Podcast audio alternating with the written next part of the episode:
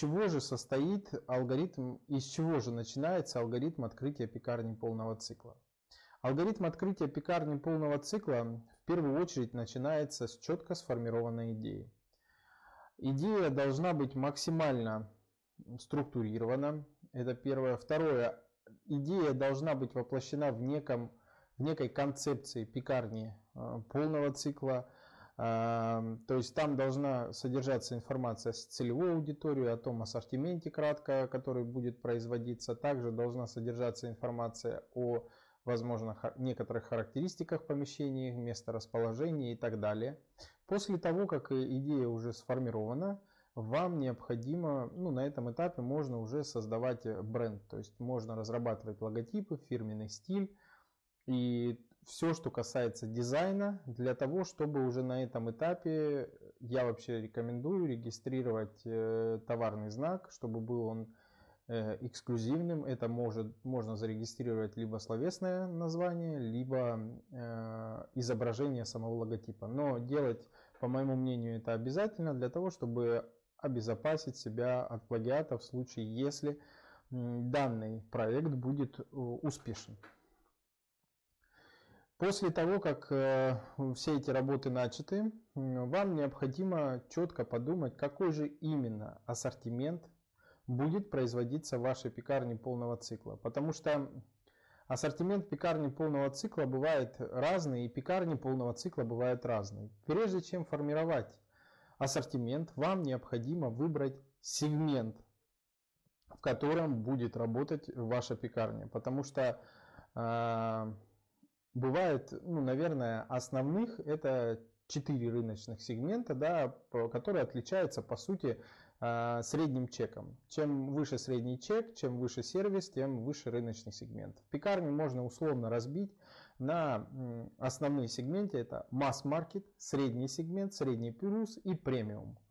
А, понятно, что некоторые эти сегменты, э, они как бы ну, не содержит каких-то чистых э, форматов пекарен, да, хотя есть и такие форматы, которые четко занимают рыночный сегмент. Некоторые пекарни могут как бы быть э, в таком размытом рыночном сегменте, казалось бы, но если ее четко проанализировать, да, пекарню, то можно отнести к тому или иному рыночному сегменту. Так вот, прежде чем формировать ассортимент, вы четко должны понимать, в какой рыночный сегмент ваша пекарня будет э, ну, делать предложение в каком рыночном сегменте. И, соответственно, после этого, как вы выбрали рыночный сегмент, вам необходимо подумать над тем ассортиментом, который будет в вашей пекарне. Сегодня мы, наверное, более подробно и детально э, рассмотрим, как именно формируется ассортимент – если вы, допустим, ваша пекарня будет располагаться в небольшом населенном пункте, в котором не так много конкурентов, а, ну, они все же есть. А, поэтому для начала, чтобы правильно сформировать ассортимент и товарную матрицу, то есть ассортиментные и товарные матрицы, вам необходимо проанализировать те объекты пекарен, которые уже сейчас э, существуют на этом рынке. И, соответственно, зафиксировать это все в письменном виде для того, чтобы вы могли сравнивать. То есть, первое, что нужно фиксировать, это э, наименование изделия, соответственно, примерный его состав, э, вес и стоимость на полке. Э, вес и стоимость на полке это, наверное, является одни из самых важных характеристик, но без привязки к конкретным изделиям, то есть без привязки к конкретному сырью, которое входит в этот состав, то это достаточно сложно анализировать. Поэтому примерная э, ну, анализ сырья и качества, скажем так, изделия тоже обязательно. И вот необходимо сделать это анализ по всем матрицам всех предприятий, которые, собственно, э, есть на том рынке, на котором вы собираетесь работать зафиксировать это в табличку Excel и сравнить. А, понятно, что бывают большие рынки, которые как бы включают в себя все рыночные сегменты, там и премиальный сегмент, и масс-маркет, и средний, и средний плюс и так далее, и эти отличия вы можете увидеть. А бывают рынки, в которых присутствует, например, только масс-маркет сегменты. Это большинство рынков э, региона в России – а, даже ну, относительно больших городов, э, там в основном сегмент масс-маркет присутствует. И, соответственно, вы должны четко понимать, если нет какого-то объекта, ну, допустим, пекарни, да, на этом рынке, то не факт, что он нужен. Поэтому прежде чем открывать что-то отличное от того, что есть уже на этом рынке, нужно четко понимать риски и правильно проанализировать, стоит ли это делать вообще или нет. Бывает так, что там вот нет этого объекта, да, нет такого формата, но в большинстве случаев он там и не нужен. Поэтому Стоит четко оценивать э, те усилия, которые вы потратите, инвестиции, которые будут вложены в сам объект, и тот, ту отдачу, которую вы от него получите. Если отдача несоизмерима с инвестициями, то, соответственно, как бы нужно двигаться в сторону того, что есть на рынке, и делать сервис лучше. И делать лучший ассортимент, делать его более технологичным и так далее. То есть работать над улучшением параметров всех изделий, технологий и прочих характеристик для того, чтобы так называемые да, конкуренты, которые будут, они были существенно в более проигрышных позициях, чем ваша пекарня. И, соответственно, как вы выбрали рыночный сегмент, вы поняли, какие в этом рыночном сегменте существуют объекты, как их правильно там Э, что они делают, как они делают, э, как, за какие деньги делают и так далее. Ну, то есть все факторы проанализировали, уже на основе этого можно составить ассортимент.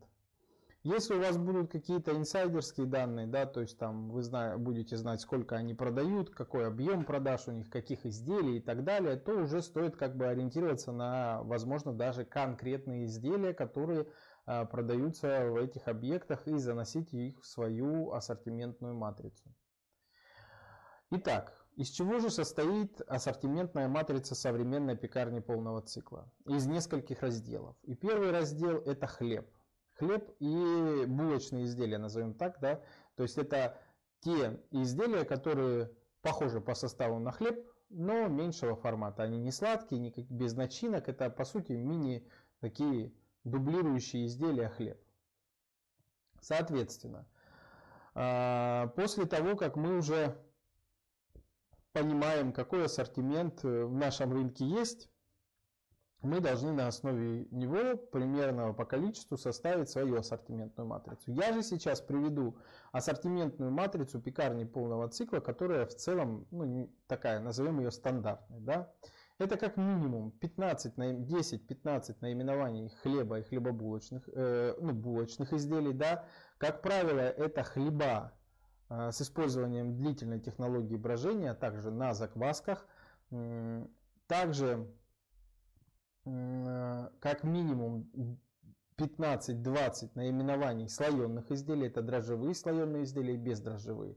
Но, скорее всего, преобладание дрожжевых слоеных изделий, так как все-таки это наиболее популярный формат слоеных изделий. Также как минимум должно присутствовать от 10 до 15 наименований сдобных изделий. Также должны быть кондитерские изделия. Кондитерские изделия здесь у нас э, присутствуют в формате скоропортящихся, а также кондитерских изделий длительного хранения. Скоропортящиеся кондитерские изделия все-таки а, должны быть э, как минимум там 3-4 наименования, можно 5. Ну 5 это, наверное, максимум. Как правило, эти изделия могут производиться в самой пекарне, если это позволяет площадь и технологии, и вообще в целом технологический процесс, либо может закупаться у сторонних предприятий. Также э, ассортимент дли, э, кондитерских изделий длительного хранения, это печенье, кексы, маффины и так далее, то, что хранится может достаточно долго, э, их должно быть как минимум ну, 7-8 наименований, это оптимальное количество. Помимо этого, ассортимент пекарни полного цикла включает напитки.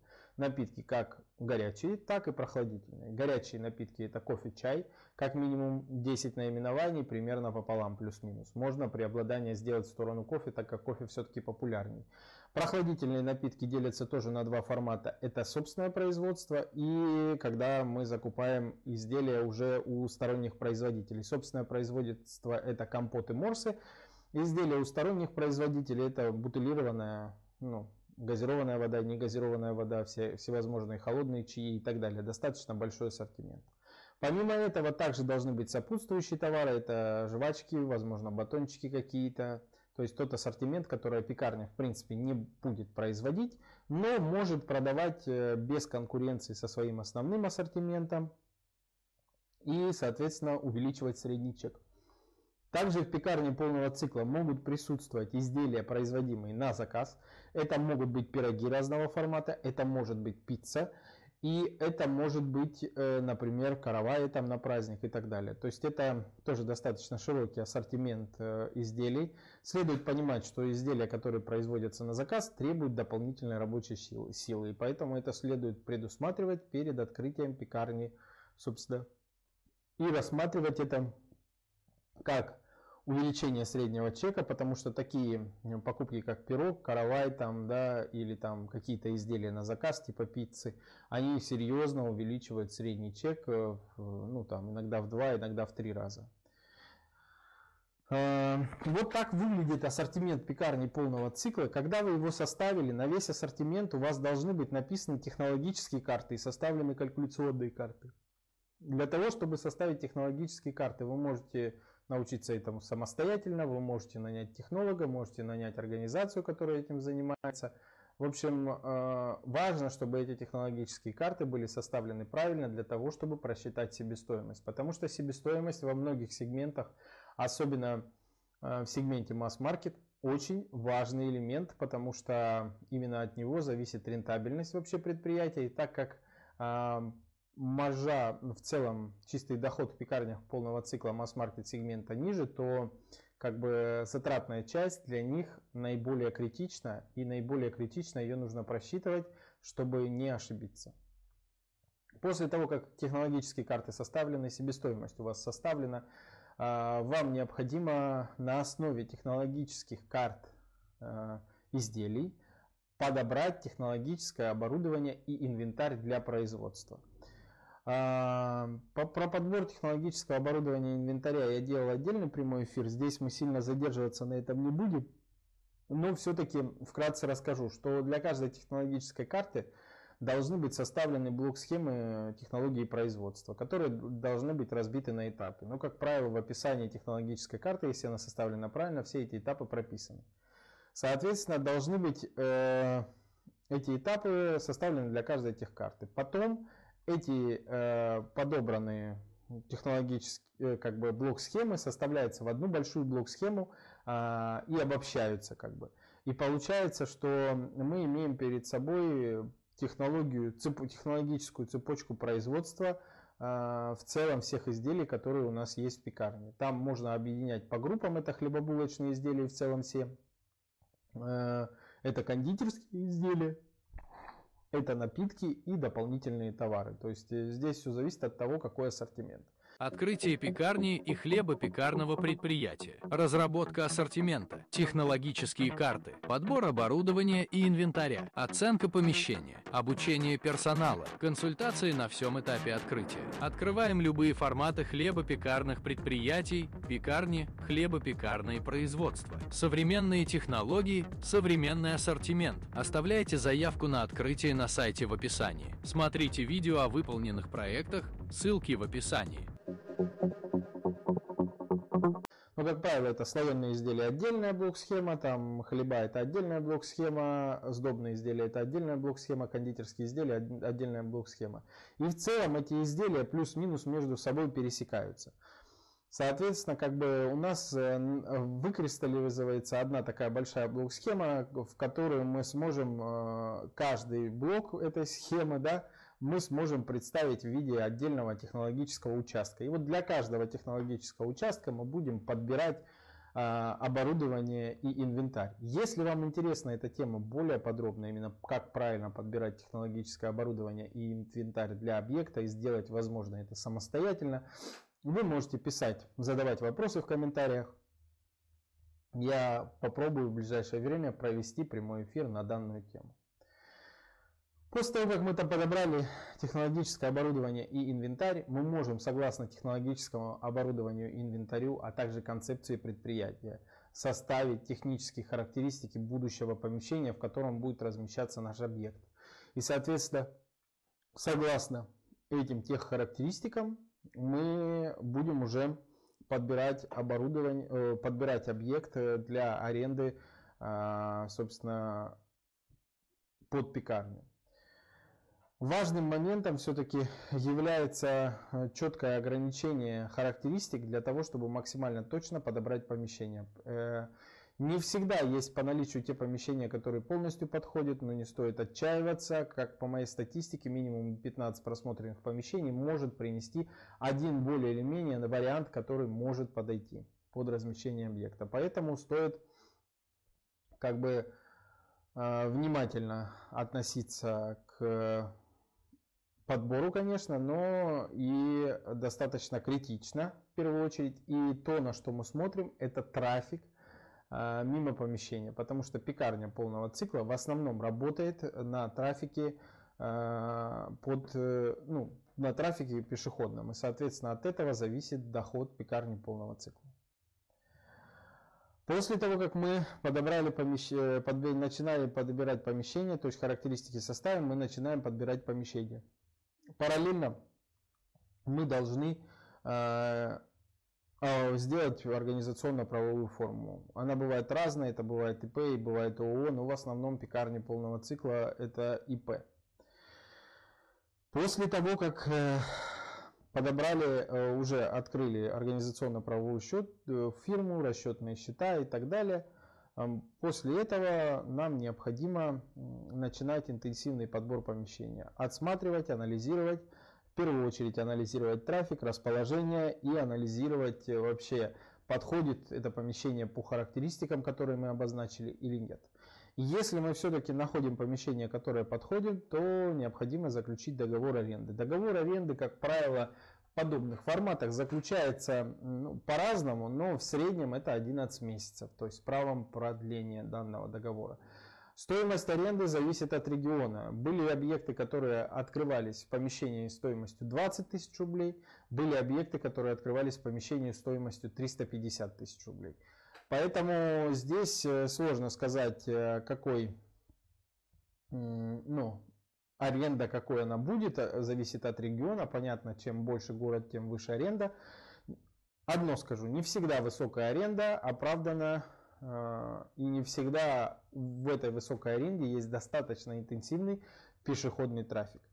Поэтому э, стоит все-таки сказать, что в первую очередь нужно анализировать. Анализировать детально и достаточно так долго, наверное, хотя бы там неделю в идеале, да, если есть возможность, то больше, для того, чтобы понять вообще в целом объем трафика, часы пик, количество людей, которые проходят э, через э, данное помещение и так далее. Если вам интересно более подробно о помещениях, то вы можете писать это в комментариях. Я постараюсь провести прямой эфир, посвященный отдельно подбору помещения для пекарни полного цикла. Сейчас мы сделаем небольшой перерыв, буквально 7-8 минут. И я продолжу по алгоритму открытия пекарни и про особенности ассортимента современной ремесленной пекарни. Итак, давайте. После того, как мы подобрали помещение для размещения объекта, заключили договор аренды, который необходимо заключить, да, внесли необходимые залоги и предоплаты, а, нам необходимо сделать э, следующие действия, а именно составить технологические проекты. Технологические проекты пекарни полного цикла выглядят следующим образом. Это технологический проект э, самого помещения. На основе технологического проекта самого помещения делается проект э, электрики и проект приточно-вытяжной системы. А, как правило, Изготовление проектов занимает от э, недели до двух недель. И после этого необходимо и можно уже осуществлять реконструкцию самого помещения согласно технологическому проекту и записки э, по тем материалам и вообще что можно использовать при ремонте данного помещения. Реконструкция помещения в среднем занимает от одного месяца может даже до двух месяцев. Это все здесь зависит от объема работ, от сложности самого помещения и от ряда других факторов. После того, как э, параллельно, точнее с тем, как проводится реконструкция помещения, нам все-таки необходимо э, начинать закупать технологическое оборудование и инвентарь, чтобы к открытию уже, да, когда мы уже закончили ремонтные работы, мы могли, э, собственно, завести технологическое оборудование в само помещение. А, за неделю или за две до окончания реконструкции необходимо нанимать персонал пекарни. Как правило, общее количество людей, которые работают в небольшой пекарне полного цикла, это как минимум в смену 3-4 человека. То есть общее количество от 6 до 8 человек. Все зависит, конечно, кто управляет этой пекарней – и зависит, конечно, от э, того, какой объект в целом, в каком рыночном сегменте он работает и так далее. Но в среднем это от 6 до 8 человек вообще в целом в самой пекарне работает. Льняные коврики для расстойки теста за квас. Удобная расстойка в холоде, равномерная корочка для лучшего внешнего вида. Разный размер, разная расцветка, стопроцентный лен. Подходит для пекарни, а также для домашнего хлебопечения. Ссылки для заказа в описании. Заказать можно на сайте Заквас, а также на маркетплейсе Озон.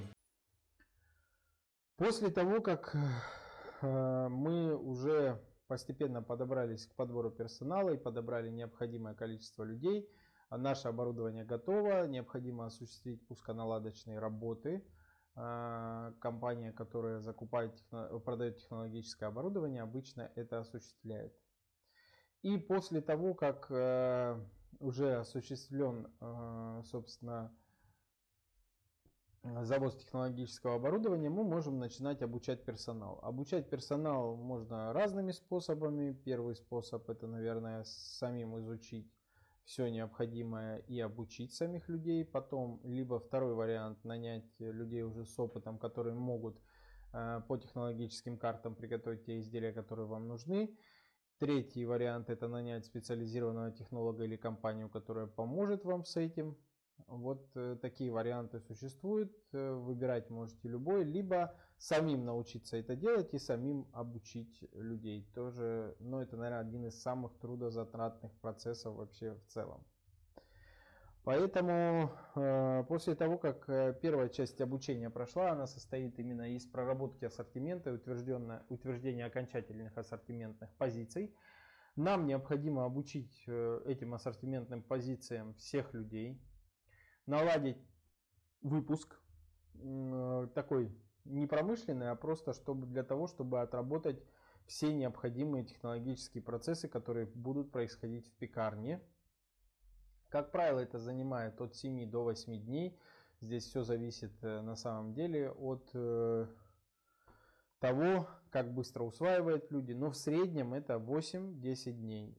Плюс, отработка, плюс проработка ассортимента это 2-3 дня. После того, как э, промвыпуск налажен, можно технически э, техническое открытие делать. Это занимает от 2 до 3 дней. То есть неофициально открываться просто выкладывать на витрину изделия и начинать продажи. И после трех дней делать официальное открытие. Когда уже все все усвоили и весь процесс отлажен и правильно. Официальное открытие собственно, может осуществляться по-разному, но, как правило, хотя бы должно быть какая-то активность для того, чтобы привлечь аудиторию. Особенно это актуально для небольших городов. Вот в целом так выглядит алгоритм открытия пекарни полного цикла. Если вам что-то непонятно было или вы хотите узнать о каждом этапе поподробнее, вы можете оставлять вопросы в комментариях, я обязательно их увижу, отвечу на них и постараюсь записать видео, либо провести прямой эфир по теме.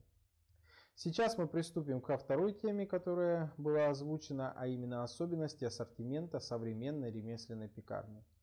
Ну, в одном из прямых эфиров, которых есть в записи, я проводил э, прямой эфир на тему, что же такое вообще в целом ремесленная пекарня и какие у них особенно, у нее особенности. И э, давайте еще раз я это повторю, что же такое ремесленная пекарня и какие основные особенности ее. Преобладание ручного труда, наличие э, традиционных методов приготовления хлеба и хлебобулочных изделий, а также еще как таким косвенным, наверное, признаком будет э, это наличие подовой печи. Сейчас это, наверное, ремесленная пекарня равно подовая печь. В целом это такая одна из немаловажных характеристик.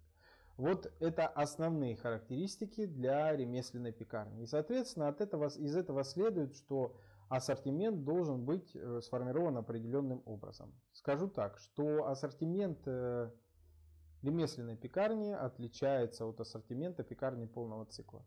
Как правило, в ремесленной пекарне существенно меньше позиций. Как правило, ремесленные пекарни работают в сегменте среднем плюс, либо премиум сегменте. Обусловлено это технологией приготовления, обусловлено это ингредиентами, а также обусловлено в целом затратной частью в подобных объектах. В целом, открытие ремесленной пекарни по всем канонам стоит существенно дороже, чем открытие, собственно, пекарни полного цикла. И может доходить до 15 миллионов за идентичные объекты, а, как бы, или это пекарня полного цикла, там, до 3 миллионов, или это ремесленная пекарня, разница может до 4 или 5 раз быть. Это обусловлено тем, что в подобном объекте должна быть определенного формата упаковка, а, презентация, должен быть определенный сервис, должно быть определенное технологическое оборудование и инвентарь, и еще ряд э, определенных требований, требований, которые мы разбирали в отдельном прямом эфире и, скорее всего, будем еще разбирать на следующей неделе в похожем прямом эфире. И вот, ассортимент ремесленной пекарни, он существенно более ограничен. Как правило, в нем преобладает ассортимент хлеба. Мелкоштучных хлебобулочных изделий меньше, но тем не менее, есть слоеные и сдобные изделия. В некоторых форматах ремесленных пекарен также встречаются и кондитерские изделия. Общее э, количество ассортиментных позиций, позиций, по моему мнению, до 40 наименований. Преобладают хлеба. Хлеба, как правило, преобладают такого формата, то есть это не маленькие хлеба, как правило, они большие, весом там, ну, стандартного хлеба, да, там от, от 700 грамм. Э, соответственно, как бы иногда даже доходит до 2 килограмм. То есть витрина в таких форматах, она достаточно презентабельно выглядит. Выглядит э, очень так увесисто, я бы сказал. Там есть э, в этих форматах некоторый культ такой хлебобулочных изделий. То есть это те форматы, которые в целом задают тренды. А, в России чисто ремесленных пекарен очень и очень мало. Большинство пекарен, которые могут называться ремесленными, все-таки э, их, э, они с централизованным производством. Да, возможно, у них там ремесленное хлебопечение. Да, возможно, они и, скорее всего, делают по традиционным технологиям с использованием определенных методов э, приготовления и так далее. Но есть определенный все-таки фактор. Это, по моему мнению, ремесленная пекарня – это производство и реализация в том месте, где произведены эти изделия. Соответственно, как бы в моем понимании такие форматы не подпадают под ремесленную пекарню, хотя хлеба, скорее всего, они являются ремесленными.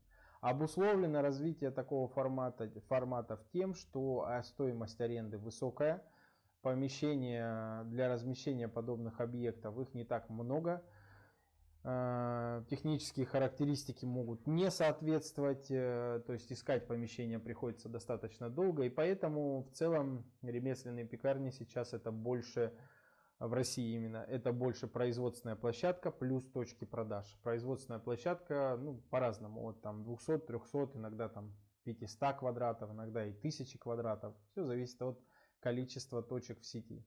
Но в полном понимании ремесленной пекарни так, такой формат не назвать. Потому что все-таки ремесленная пекарня это преобладание ручного труда.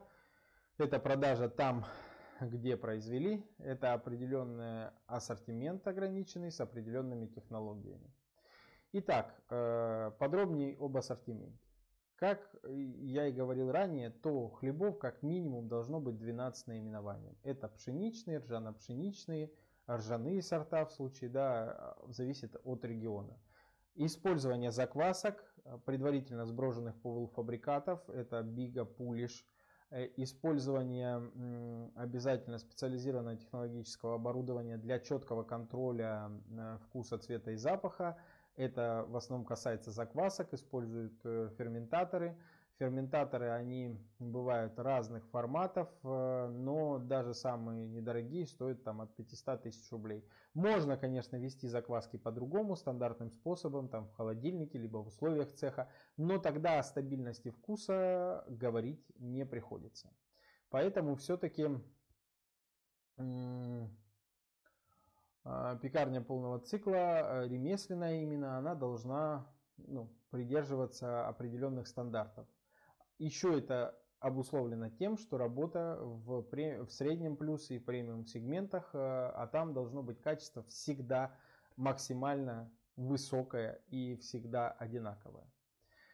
Также как минимум от 10 до 12 наименований слоеных изделий, сдоба 5-7 наименований и напитки разного формата. Вот это в целом весь ассортимент э, ремесленной пекарни.